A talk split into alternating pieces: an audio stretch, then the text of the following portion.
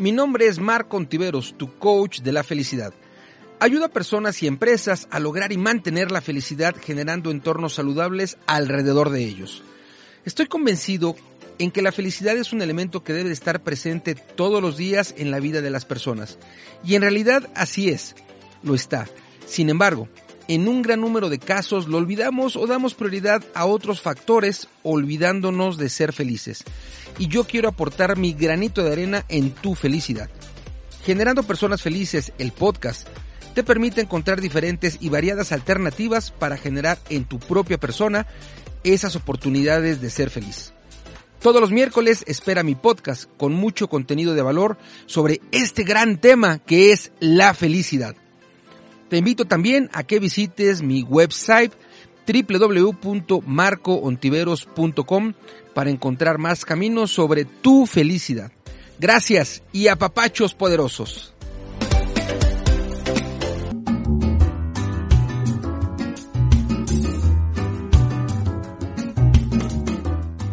Este episodio está patrocinado por Happiness Academy DD. Visita www.happinessacademy.us www.happinessacademy.us.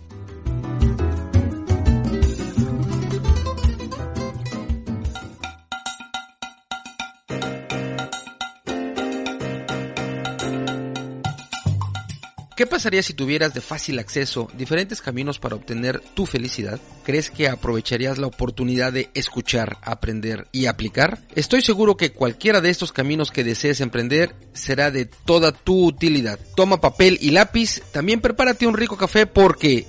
¡Comenzamos!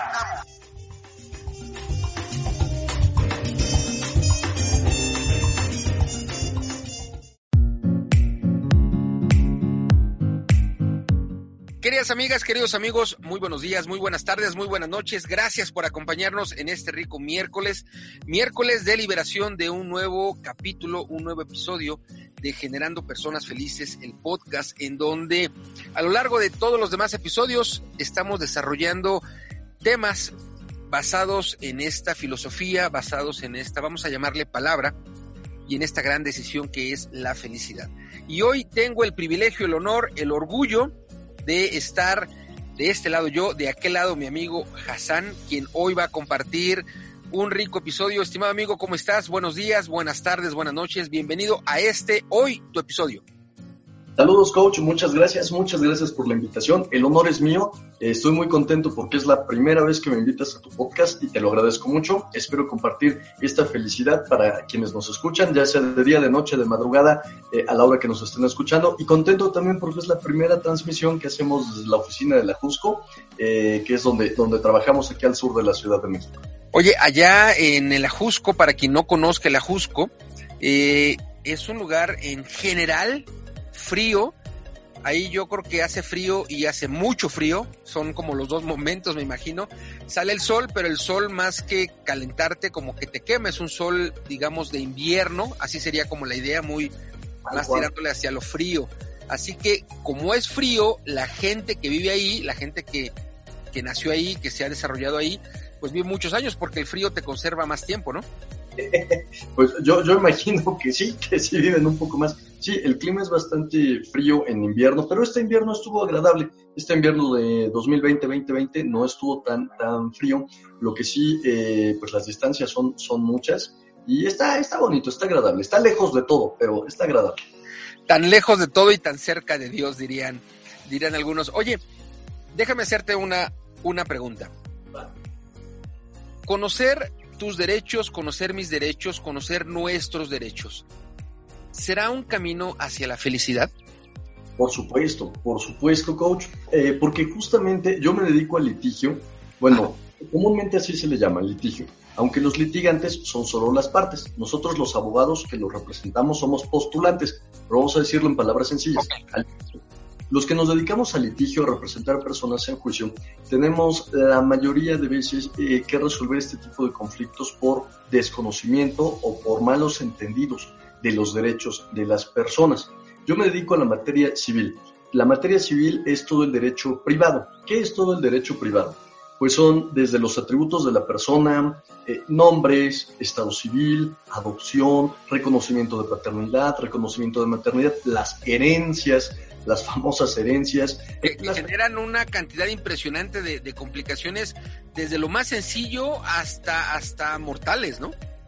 Tal cual, tal cual, porque ha habido muchos pleitos por herencias y fallecimientos. Eh, hay, hay muchas anécdotas lamentables en ese sentido.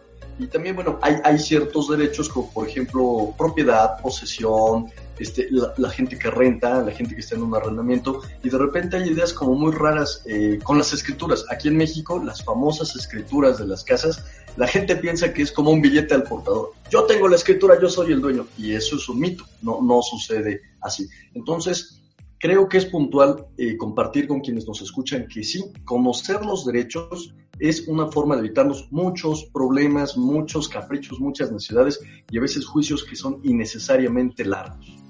Y fíjate que ese es un tema que, por supuesto, libera de estrés, libera de preocupaciones cuando puedes evitar un juicio innecesario que además de ser innecesario se vuelve una carga en tiempo, en dinero, en momento, en estrés, en salud. Y bueno, si lo podemos evitar conociendo, por supuesto que vamos encaminándonos hacia lo bueno para nosotros. Es, es un gran desgaste emocional y económico para las partes y muchas veces fomentado por eh, un desconocimiento de los derechos, ¿sabes? Eh, hay casos donde, te voy a poner un ejemplo, un matrimonio, hombre-mujer, eh, un matrimonio tradicional, tiene sus hijos, pasan los años, los hijos se casan y al cabo de 20, 30 años, 40 años, fallecen los papás, que son los dueños de la casa, y entonces no los hijos, sino las parejas de los hijos, que a veces ya ni siquiera son parejas, son exparejas, exesposas, exesposos, no, no quieren soltar la casa y piensan que tienen cierto derecho porque el suegro le dio permiso, porque la suegra le dio permiso y entonces ellos tienen derecho a la herencia del suegro, aunque ya no están casados ni siquiera con los hijos. Así de ese nivel difícil es muchas veces explicarle a la gente, oiga, no, no es así. Es que a mí me dijeron que por vivir en un lugar cierto tiempo ya me puedo ser dueño.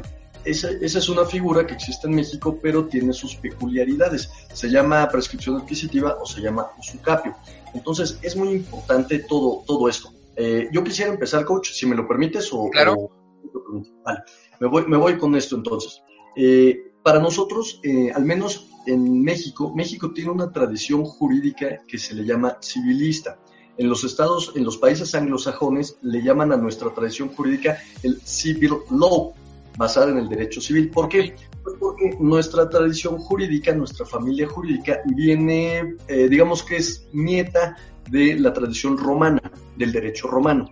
Entonces, derecho romano hereda esa, esa tradición jurídica o esas familias jurídicas a Europa Central, a Europa continental, y eh, con la llegada de los españoles a América, bueno, es el derecho que traían, es el derecho que conocen y al menos en México es el que aplicamos. Se, se le puede llamar, los angloparlantes nos llaman civil law, el derecho civil, y los estudiosos le llaman derecho neorrománico o romano germánico o romano canónico, porque pues se mezcla un poco con, con todo este derecho eh, cristiano católico de, de la Edad Media que se desarrolla. Bueno, dicho esto, coach, ahora sí que esa fue la capsulita nerd de por qué somos derecho civil. Eh, precisamente somos un, una familia con el derecho civil más desarrollado, porque el contexto jurídico en México, aunque nos quieran decir que no, gira alrededor de la propiedad privada. El derecho civil se le refiere al derecho privado, que es el más desarrollado en el mundo. Ah, yo, yo pienso que hay cosas fundamentales para el ser humano. Comer, vivir y ya después tener algo. Entonces, en ese sentido, el, el, derecho privado que se encarga de regular las posesiones, las pertenencias, las propiedades. Que sería el tener algo. El tener algo es el más desarrollado. Al menos para los romanos, el, el derecho civil era el más amplio. Y si tú ves ahora un código civil, no, no lo tengo aquí a la mano, pero un código civil es bastante más grueso que, que algún otro código, inclusive que la Constitución. ¿Por qué? Porque abarca desde nombres, apellidos, matrimonios, nacimientos, adopciones, este, divorcios, pensiones alimenticias, herencias, propiedades, contratos, todo eso en un solo código. O sea, todo es parte del, de la misma rama del derecho. Okay. Y el derecho es más pequeño. El derecho laboral es relativamente más pequeño. El derecho civil es el más amplio, el más desarrollado y a veces el más antiguo, porque usamos figuras todavía que vienen desde el derecho romano. Los romanos, ¿cómo dividían el, derecho importante o, cómo dividían este derecho privado? Lo dividían entre personas y bienes. Por eso se le llama derechos personales, que son los derechos que tenemos las personas inherentes a nosotros, que después derivó en los derechos humanos, y por otro lado, derechos de las cosas, se les llama derechos reales. Ahí quiero también aventarme la segunda capsulita nerd de este okay. podcast. Conozcamos un poco más con Hassan. Con Hassan. Se les llama derechos reales porque precisamente al provenir de la tradición romana, los romanos se referían a las cosas como res, así, R-E-S, como la vaca res. La vaca res, ok. Entonces, eh, la palabra realidad no se refiere a las cosas, a nuestro entorno. La palabra realidad se refiere a las cosas.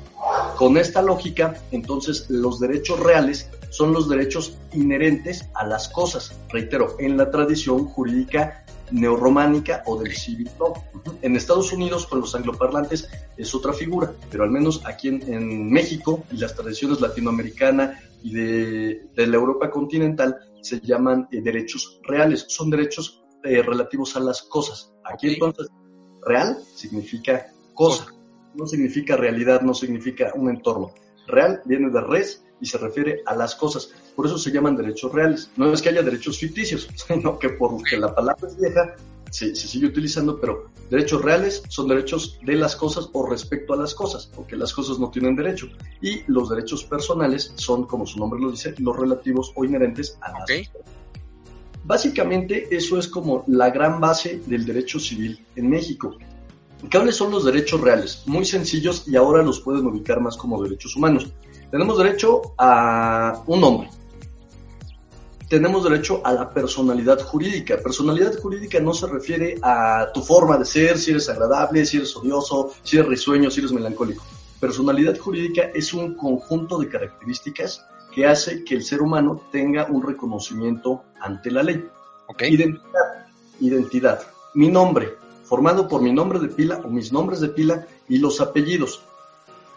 El parentesco, de quién soy hijo, quién es mi mamá, quién es mi papá. Al menos de manera inmediata todos tenemos derecho a eso. Ya con los abuelos también existe el derecho, pero el inmediato respecto a padre y madre.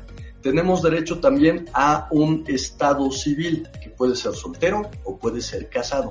No hay viudos, no hay divorciados. El derecho nada más tiene dos estados civiles, casado o soltero, soltero o casado. Si usted, señor, señora, son viudos, se convierten en solteros. Si ustedes son divorciados, se convierten en solteros. Entonces solo hay dos, solteros o casados. Tenemos derecho, tenemos también una capacidad de goce y una capacidad de ejercicio. Y esto va relacionado con la mayoría de edad.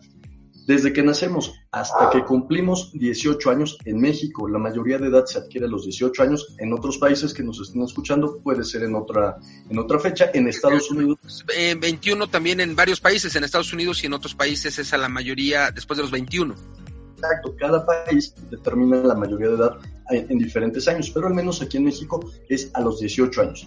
Mientras no tenemos la mayoría de edad, no podemos actuar por sí mismos dentro de un juicio. Necesitamos que nos represente papá, mamá o, quien, o el tutor o tutriz, quien tenga la responsabilidad sobre nosotros. Una vez que cumplimos los 18 años, podemos actuar ya de manera directa ante juicios y podemos exigir nuestros derechos.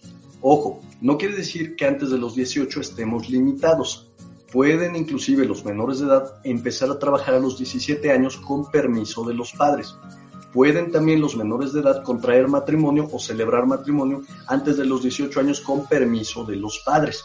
Pueden los menores de edad también entablar juicios como el de amparo por circunstancias extraordinarias sin necesidad de que cumplan la mayoría de edad, pero son casos en los cuales los derechos del niño o de la niña están vulnerados. Por ejemplo, si, un, menor es eh, en una época de emergencia, en una época de guerra, está siendo privado de ciertos derechos, no necesita que estén sus papás para poder reclamar la salvaguarda de esos derechos mediante un caso de amparo. Pero son ciertas excepciones. Bueno, entonces esa es la mayoría de edad, ya hablamos de la mayoría de edad, ya hablamos del nombre, ya hablamos del parentesco, ya hablamos de la identidad. Fíjate, eh, déjame compartirte una, una pequeña, eh, pues como anécdota, historia y complemento de lo que tú dices. Eh, yo soy rebelde, he sido rebelde y fui rebelde cuando era yo chavo. Entonces, cuando el temblor del 85 eh, fue la única vez, a mí me corrieron de mi casa muchas veces. Y la única vez injusta fue cuando el temblor del 85. Yo estaba eh, ayudando a los damnificados, me iba muy temprano y regresaba muy noche. Y bueno, ese día mi mamá, bueno, después de dos o tres días, no me acuerdo, yo, claro, yo también favorecí que se desesperara y esto. Eh, en una situación pues no justa, me dijo, ¿sabes qué? Aquí no es hotel, así que llégale. Bueno, resulta que yo no era mayor de edad y adelanté mi servicio militar. En aquellos ayeres, para tú poder entrar a trabajar, necesitabas obligadamente tu cartilla del servicio militar liberada. Y entonces, como yo estaba en mi momento de rebeldía, dije, ah, entonces yo no voy a vivir con mi mamá. Mi mamá y mi papá se separaron yo teniendo como 12 años, creo. Eh, entonces, pues yo creyéndome muy autosuficiente, como normalmente cuando tienes por ahí de los 16, 17 te sientes, vivía yo en casa de un cuate, dije yo pues voy a ir a conseguir trabajo, adelanté mi servicio militar, tenía yo la cartilla liberada, pero sorpresa, fui a pedir trabajo en diferentes lugares y uno de estos lugares eh, me dijo eh, tu cartilla liberada, tu acta de nacimiento y cuando vieron que yo era menor de edad, me pidieron la, una carta en donde mi mamá o mi papá me autorizara a trabajar en el lugar fulano. Y entonces yo en aquel momento estaba peleado con mi mamá, con mi papá, y pues tuve que, decir, pues voy a ir a solicitarles que me firmen la carta y me regalaban copia de su identificación para ir a pedir trabajo. Entonces a mí me tocó vivir, no me dieron el trabajo, pero sí me tocó ir a solicitar el permiso de papá, de mamá, porque yo era menor de edad, aun cuando en aquellos ayeres cumplía yo con la cartilla militar liberada. Efectivamente, es uno de los, de los beneficios de la mayoría de edad aquí en México. Antes de eso, la verdad es que está muy limitado el, el, ejercicio de los derechos. Por eso a nosotros nos enseñan que tenemos derecho de goce y derecho de ejercicio. ¿Qué es el goce? Por el simple hecho de ser una persona, tenemos reconocidos y protegidos los derechos. Gozamos. Goce, lo escribes con C de Carlos. Con C de Carlos, como de gozar, pero goce. Entonces, gozamos precisamente de esos derechos, pero no los podemos ejercer hasta que cumplimos la mayoría de edad, entonces por eso se llama ejercicio. Un, un adulto tiene goce y ejercicio, un menor de edad solo goce. goce. Y para reclamar algún derecho necesita un representante que ejerza su, representación del menor. Por eso es eh, lo, lo, de padre, madre o tutor. Entonces, menores de edad tienen capacidad de goce y cuando adquieren, adquieren o adquirimos la mayoría de edad es goce y ejercicio. Entonces, todo eso es bastante importante porque de repente hay, niños adolescentes muy informados y rebeldes que quieren demandar, si está bien pueden hacerlo en ciertas circunstancias, pero necesitan de esta capacidad de ejercicio. Aunque aquí en México ha habido un avance muy importante en estos criterios, donde si un adolescente requiere, eh, si un adolescente quiere entablar una demanda, bajo ciertas circunstancias puede hacerlo, sobre todo, por ejemplo, para pensión alimenticia. En pensión alimenticia no necesitas esperarte a los 18 para, claro, para, para, claro un menor de edad puede solicitarla a través de su madre o a, través de alguien más o a veces por él mismo. Son casos excepcionales. Bueno. Oye, quiero hacerte yo una pregunta, eh, a, lo mejor como un paréntesis, espero no salirnos del tema. Eh, hablamos de, los derechos de los menores de edad. Eh, yo tiene tiempo, no lo sé, habrá tres o cuatro años en donde tengo amigos que son maestros, amigos y amigas que son docentes, y pues tiene ya quizá más tiempo que los alumnos en esta situación de los derechos humanos, quizá de niños o de menores de edad, amenazan a maestros, amedrentan a maestros en donde les dicen, eh, si me gritas te voy a demandar o, cosas por el estilo, por ejemplo. Y yo quiero irme hacia, hacia cuando yo era chavillo. Y seguramente tú estuviste en ese inter y conoces gente que fuimos alineados con los chakras, con la famosísima y verdadera chancla voladora. Yo soy uno de esos sobrevivientes, alineados. Tú también. Y entonces eh, me acuerdo que, claro, había un poco menos de menos conocimiento con relación a este tema, o, o, menos, se había hecho menos popular, se me ocurre. Específicamente hablo del tema de los niños o de los menores de edad, me acuerdo que cuando tocó la parte de la primaria, yo hice la primaria 74-80, a mí me tocó N cantidad de veces que las maestras me aventaran el borrador y además tenían puntería las condenadas. Me aventaban el GIS y tenían puntería las condenadas. Me agarraban de las patillas, me levantaban, casi yo volaba porque me jalaban de las patillas y me llevaban a la esquina. Claro, yo era, pues te digo, como medio rebelón, sin embargo, eso era como una, fue una práctica común que eh, yo nunca me sentí lastimado, ni tampoco me sentí, me dolía sí, pero no me sentía como, como, como si me como si, ¿cómo? Abusado. Nunca me sentía así. Yo decía, pues es que también yo soy bien rebelde y, y es más, lo tomaba como reto porque decía, ah, ahora voy otra vez. Y bueno, pero yo, yo creo, y lo digo con mucho cariño y con mucho respeto, que si hablamos de, de la educación, creo que a veces una, una, no sé si nalgada sea la palabra, una pompada, un, un como, como, le llamo correctivo suave, me parece que ayuda, porque también hoy en día, o de hace ya tiempo, eh, los, los niños, los jóvenes menores de edad, inclusive los mayores de edad, pero hablamos de los que eh, legalmente todavía no tienen esa autoridad legal o, o jurídica, ¿no? Eh, han abusado y le dicen a los padres, a los, a los maestros, si tú me haces, si tú me tocas, yo te voy a demandar. Y entonces, de hace ya tiempo para acá, esta situación de una autoridad que ha sido disminuida o se ha permitido que se haya disminuido con esta amenaza, pues ha, favorecido, desde mi punto de vista, que eh, los niños, los jovencitos menores de edad, como que empiecen a perder el camino. Y en mi caso, a mí me surtieron con, con la chancla voladora y con los cinturonazos y pues era la manera como de corregir de aquellos ayeres y me dolía así, y estaba yo enojadísimo con mi mamá, que era quien me, me pero nunca me sentí eh, agredido en el sentido humano. Decía yo, bueno, pues igual y me lo gané ya después de estar llorando y así. Creo que tiene tiempo, se ha polarizado esa parte de defender a, los niños. No quiero decir que, haya que agredirlos, por supuesto que no, pero me parece que ha habido como un uso y un abuso en esta eh, malentendido o en este malentendido derecho de los niños, que tiene que ver con si me tocas, si me ves feo, si me dejas tarea, yo alumno a ti maestra o a ti maestro, te voy a, demandar o eh, haciendo un paréntesis con lo que nos estás compartiendo, eh, si tienes planeado decirlo más adelante, pues no lo dices más adelante. Si no, si es oportuna ahora, pues adelante. De una vez, coach. Eh... No sé si me expliqué en, en esta como, como posibilidad, porque yo he tenido amigos que te digo que son docentes, muchos, muchos, porque incluso varios de los docentes decían, si no te comportas te voy a llevar a la dirección, y entonces eran amenazados en el sentido, si usted dice que me va a llevar a la dirección, yo digo que usted me gritó y me ofendió, cosas así, por ejemplo, ¿no? Que es como ya el, abuso o eh, querer los jóvenes usar esta alternativa de manera no correcta. Eh, sí, coach, lo, lo, entendí perfectamente y es un tema, voy a, llamar, voy a tratar de abordarlo con la mayor delicadeza y respeto posible. Es una cuestión generacional, definitivamente, como bien lo apuntaste, a mí me tocó quedar en medio. O sea, me tocó que todavía te daban tus coscorrones y me tocó ver esa, una o dos. Esa bendita chancla voladora que alineaba chakras eh, ah, mágicamente, no tenías que ir al psicólogo ni al terapeuta, nada la chancla te alineaba porque te alineaba.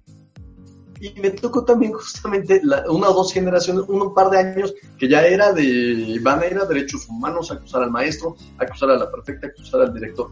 Eh, como, como este, esta radicalización. ¿Qué, qué pienso? Eh, efectivamente, este cambio se da y este cambio legal se da no hace mucho tiempo, coach. Eh, por ahí de 1900, por ahí de 2011 11 apenas, apenas recientemente. Pocos, pocos, pocos, años. En 2011 se hace una reforma constitucional en México. México, eh, como Estado, como país, participaba en ciertos, en diversos tratados, sobre todo de la ONU, tratados multilaterales, tratados internacionales. Pero nuestra constitución estaba elaborada de forma que decía, sí nos abrimos al exterior, pero el que manda soy yo. Entonces, cualquier cosa que esté contraria a mi constitución, prevalecerá mi constitución. Claro. Cuando se da esta modificación, eh, se, se, abre, se abre esta, este bloque de derechos, así le llamamos, los derechos constitucionales que están en la Constitución, como su nombre lo indica, y los derechos convencionales, que son derechos que se encuentran en diversos tratados o diversos pactos o convenciones internacionales en los que México es parte, pero que también forman parte de nuestro listado de derecho como mexicanos, hablando solamente de, de este país. Precisamente uno de esos cambios más importantes es que la Constitución dijo, bueno, primero está la Constitución y siempre y cuando no esté en contra y sea armoniosa, al mismo nivel los derechos de los tratados internacionales. Uno de los tratados internacionales que México firmó fue los pactos, eh, los derechos del niño y de la niña, por citar solo algunos, entre bastantes otros que firmó, como los derechos, el eh, Pacto de Derechos Civiles, eh, el de la Corte Interamericana, etcétera. Pero vamos a concentrarnos en el de los menores. Entonces, exactamente, ahora los, los menores tienen esta opción legal de decir, la, el tratado dice que no me debes pegar, que no me debes gritar, que no me debes menospreciar, que no me debes eh, hacer sentir mal. Ese, el último ya fue una exageración, pero teniendo ese conocimiento, ahora ellos ya pueden acudir a instancias de, vigilancia de derechos humanos como la, la, Comisión de Derechos Humanos de la Ciudad de México o la Comisión Nacional de Derechos Humanos. Por eso es que ahora está como, como este, este cambio tan drástico, porque antes no había cómo combatirlo, los, los menores no tenían esto, y ahora tienen todas las herramientas, por eso era de un, no tengo nada, ahora tengo todo. Y es una cuestión generacional precisamente porque a ti y a mí nos tocaron eso y pues no, no lo vemos como con rencor, no lo vemos como, a lo mejor en el momento nos duele, nos sentimos frustrados, pero a la larga, bueno, entendemos que eh, hay que desarrollar esa capacidad de la frustración y hay que aceptar los límites que nos impone la vida o la familia. Cosa que ahora entiendo, o al menos en ciertas eh, menores con los que yo tengo eh, convivencia, ya lo veo cada vez menor. Menor, claro los padres o las madres son cada vez más consecuentes y no es que se les restrinja a los menores, sino que debe haber límites porque si a las 10 de la noche el niño quiere ir al parque, pues no lo vas a llevar al parque, por mucho berrinche que haga. ¿Por qué? Porque hay circunstancias, el mundo no gira alrededor de ellos, tienen que integrarse a una estructura que es la familia y tienen que respetar los horarios establecidos. Pero bueno, eso ya es cuestión independiente y personal, pero tengo esa percepción de que ahora los padres son mucho más laxos eh, y ahora parece que son los padres quienes le piden permiso a los niños. Salvo la mejor opinión de cada uno, cada quien es libre de educar a sus niños como mejor le parezca. Y exactamente es este contraste entre la autoridad del maestro, incuestionable, inatacable, incombatible, y ahora es esta libertad y esta defensa de los derechos de, los menores de no ser golpeados, de no ser eh, regañados, de no ser expuestos, de no ser cuestionados en cuanto a su persona. Entonces, ese, ese es como el, por qué ahora hay más um, defensa o más... Eh, son más aguerridos los jóvenes en ese tema que antes, porque antes, pues, ¿qué hacías? Ibas a la dirección, le iban a dar la razón al maestro. Entonces, era como muy, muy complicado. Ese, ese es el, el porqué de contraste ahí. Del antes, que se había chancla, y la, el pétalo de una rosa. Ok. Y no es mito urbano ni leyenda urbana la chancla voladora, ¿eh? existió. Sí, existió para, para varios, presente. Sí. Ok, coach. Entonces, bueno, e, en eso entra como parte de los derechos de los menores y eh, derecho, capacidad de goce, capacidad de ejercicio y los estados civiles. Ya hablamos de los estados civiles tú y yo y la persona que tenga los medios económicos tiene derecho a poseer cosas, a comprar cosas, a hacerse de un patrimonio. Y es ahí cuando entonces entramos a los derechos reales. Los derechos reales, como ya dijimos, son los derechos eh, de una persona sobre una cosa. Se me van a enojar ahorita los animalistas y les ofrezco de antemano una disculpa y así es la vida. Los animales, coach, al menos para la legislación de México, son cosas, son semovientes si tú tienes un perro y el perro en un descuido por juguetón o porque es bravo lastima, hiere, lesiona a otra persona. Tienes que hacerte responsable de, lo que haya sucedido. Exactamente. Vamos a poner otros ejemplos. Un ganadero que tenga eh, cabezas, que tenga reses, que tenga ganado. Bueno, cuando le roban su ganado, le están robando una propiedad. Por eso es que él puede actuar en contra de esas personas que roban, que roban su ganado. Los, los cuatreros, cuando tienes un caballo cuando tienes eh, otro tipo de animales, eh, ¿qué podemos decir? Pues borregos, ganado, perros. Eh, gallinas tal vez. Gallinas, por supuesto. Entonces, los animales para el derecho civil mexicano son considerados como cosas, como propiedades. Hay quien se enoja y dice, no, es que cómo es posible, no puede ser dueño de la vida de otro ser humano. Ok, eso es un tema de discusión filosófica que no vamos a abordar en este momento. Voy a hablar del derecho positivo. El derecho positivo no significa más que el derecho que está vigente aquí y ahora. Porque de repente los filósofos del derecho se avientan unas que el derecho positivo, yo cuando era estudiante decía, ah, caray, ¿hay derecho negativo o neutro o qué? No, el derecho positivo se refiere a lo que es aplicable ahora, así. Pero le quisieron decir positivo porque pues así, así eran de positivistas los positivistas. Eh, entonces son propiedades. Eh, los, los, animales, eh, cosas, cosas desde cosas muebles, le llamamos cosas muebles en sentido general a todo lo que no está anclado o fijo al piso. Y a contrario sensu, en sentido contrario, le llamamos cosas inmuebles a todo lo que está fijo en el piso, como son casas, como casas, exacto, eh, como son, digamos, terrenos, ah, locales tal vez los locales, por supuesto, todas ese tipo de cosas que no poseen la característica de movilidad son considerados en general como bienes inmuebles. Hay, hay discusiones de, algunos teóricos que no solo es eso, pero vamos a dejar las discusiones teóricas para otra ocasión. Entonces son cosas muebles y cosas inmuebles. Las inmuebles en general son los bienes raíces y de esos vamos a hablar un poquito más adelante. Me voy rápido con las cosas muebles. Hay una lista inmensa. Uno no esperaría que los romanos fueran tan quisquillosos y meticulosos en cuanto a determinar todo eso, pero sí lo eran. Eran tan quisquillosos que determinaban cosas eh, que se extinguían con el tiempo, como una manzana, como la comida, como una cosecha. Cosas que no se extinguían, como tu ropa, como cosas que se desgastan, como los zapatos, como las llantas del carro, como el carro. Cosas que existen en la naturaleza, un árbol, eh, una vaca, cosas que son intangibles, un servicio. Un servicio es considerado una cosa, una prestación, una cosa. El Internet es intangible y entonces es considerado una cosa. Cosas determinadas. ¿A qué se refiere con determinadas por raro que suene? Si yo te digo, coach, te voy a regalar lo que hay en esta caja, tú no sabes qué hay en, hay en la caja, claro. Puedes decir, sí, la acepto y entonces estás aceptando una cosa indeterminada.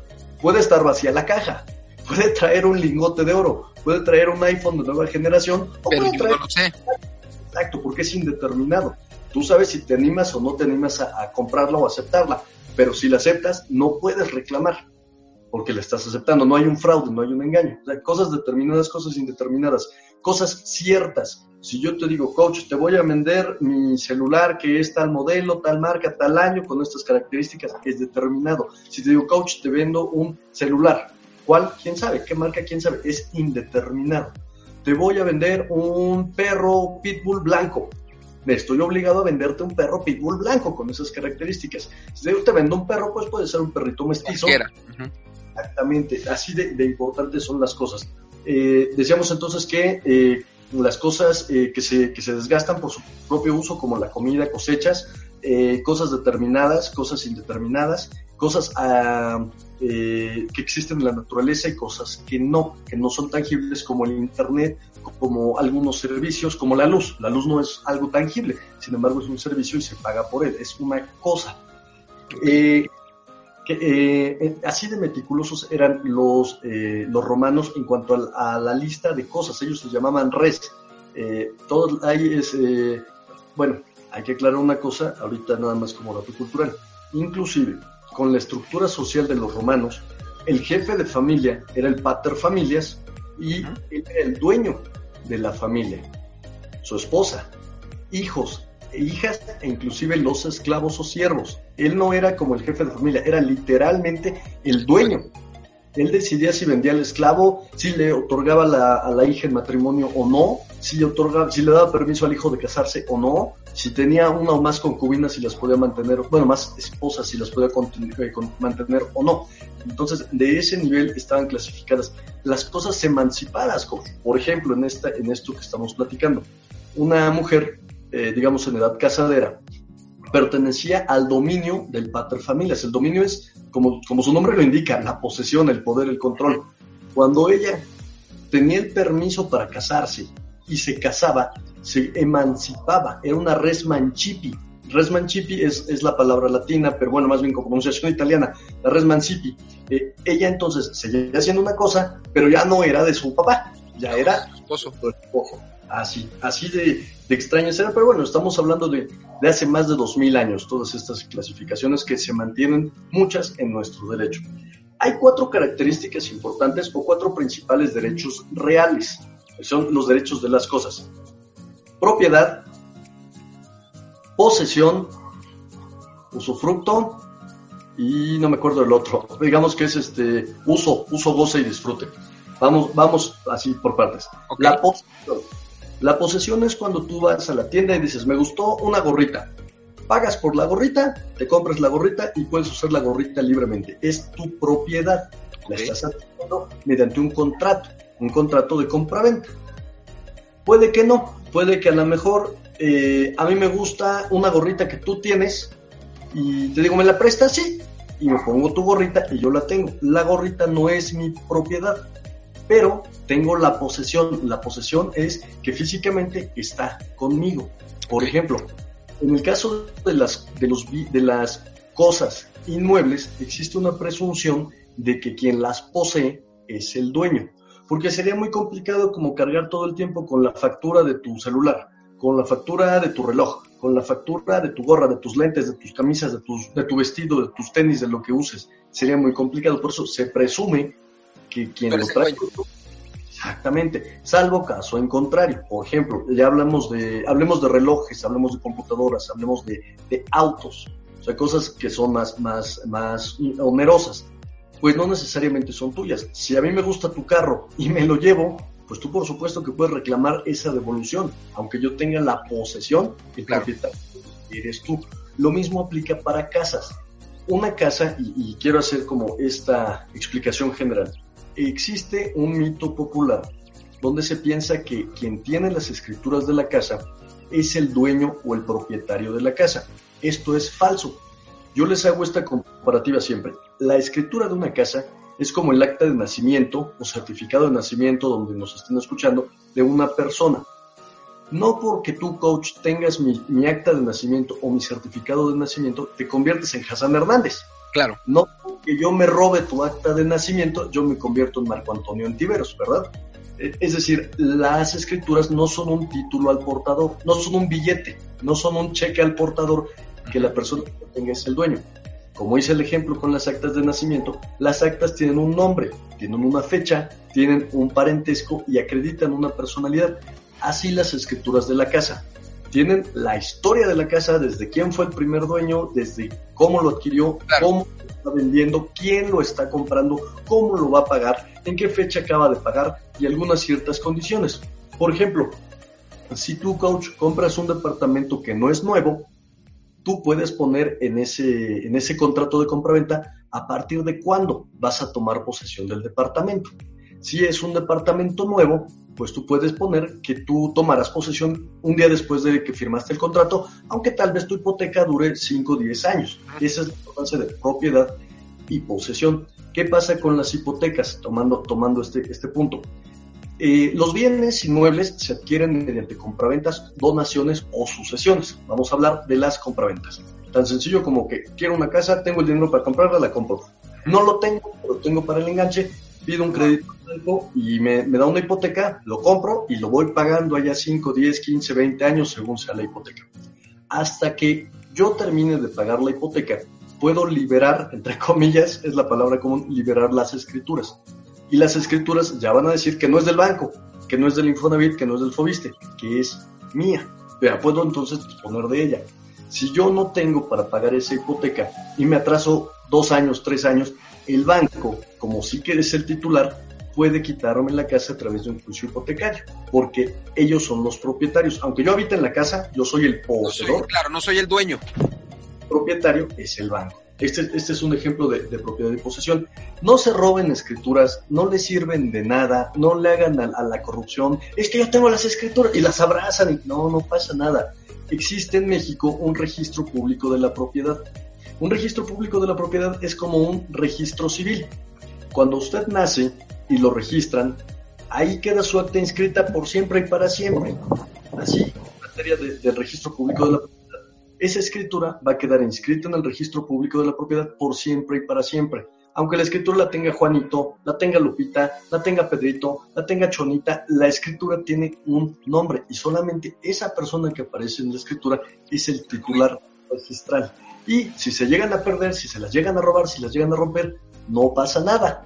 Va usted al registro público de la propiedad, solicita que le expidan la constancia y se le expiden. O puede acudir al Archivo General de Notarías en México, que es donde se inscriben las, las escrituras y a- demostrando que es usted el, el titular de esa escritura, la puede obtener. Eso es importante porque también hay muchos mitos respecto a que se murió la abuelita que era la dueña de la casa.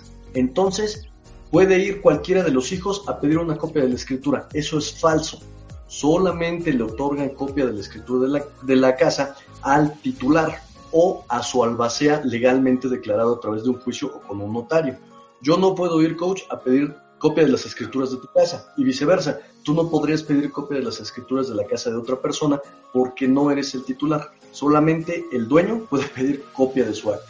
Así que aunque le roben sus escrituras, no se preocupe. Solamente usted puede obtener una copia o dos o las que usted guste. ¿Tiene un costo? Sí, tiene un costo. Eso ya lo, ya lo verá allá. Esa es la importancia de las escrituras y de este mito que, que las escrituras son como un billete al portador. El que lo tiene es el dueño. No hay, no hay nada más falso.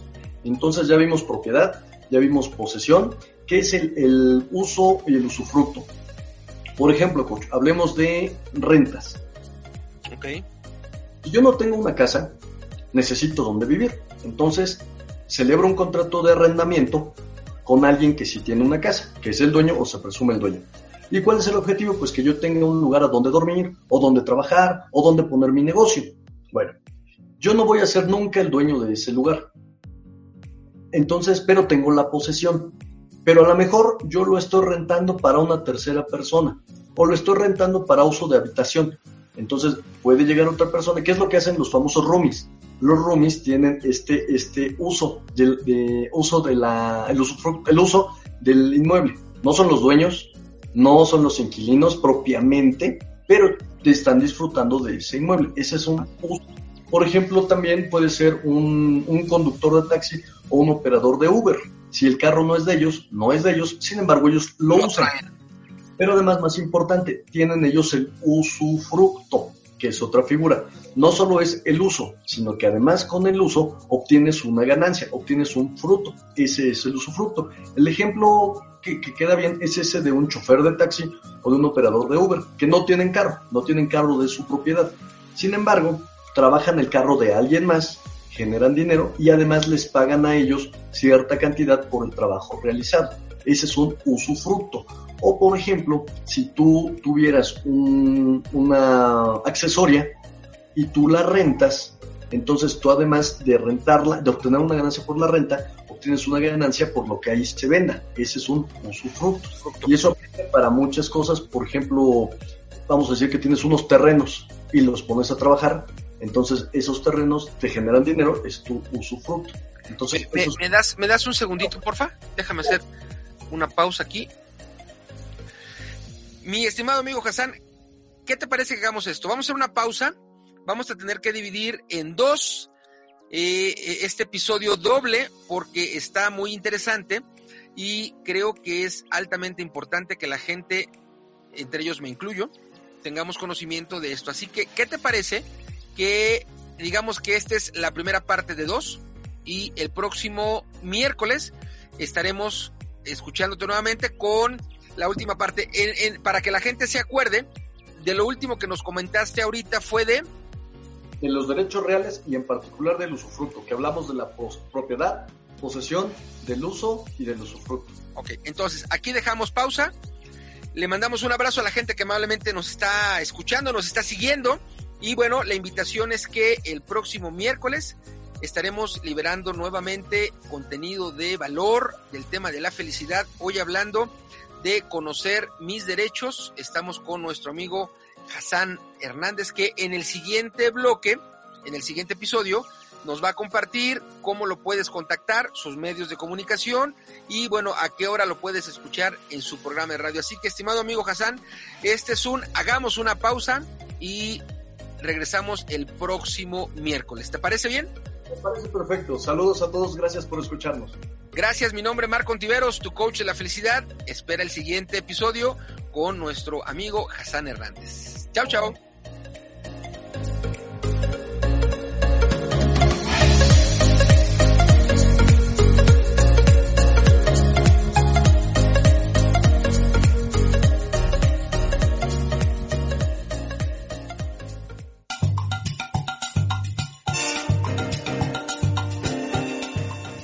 Gracias por acompañarnos en este episodio. Te espero el próximo miércoles para que tengas otro camino para seguir apuntalando tu felicidad.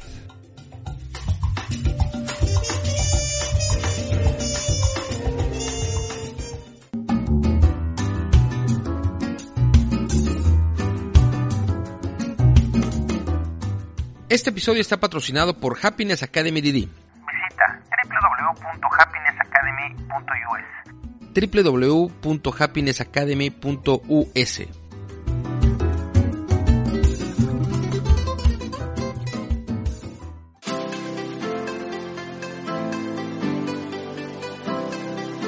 Mi nombre es Marco Ontiveros, tu coach de la felicidad. Ayuda a personas y empresas a lograr y mantener la felicidad generando entornos saludables alrededor de ellos. Estoy convencido en que la felicidad es un elemento que debe de estar presente todos los días en la vida de las personas. Y en realidad así es, lo está. Sin embargo, en un gran número de casos lo olvidamos o damos prioridad a otros factores olvidándonos de ser felices. Y yo quiero aportar mi granito de arena en tu felicidad. Generando Personas Felices, el podcast, te permite encontrar diferentes y variadas alternativas para generar en tu propia persona esas oportunidades de ser feliz. Todos los miércoles espera mi podcast con mucho contenido de valor sobre este gran tema que es la felicidad. Te invito también a que visites mi website www.marcoontiveros.com para encontrar más caminos sobre tu felicidad. Gracias y a papachos poderosos.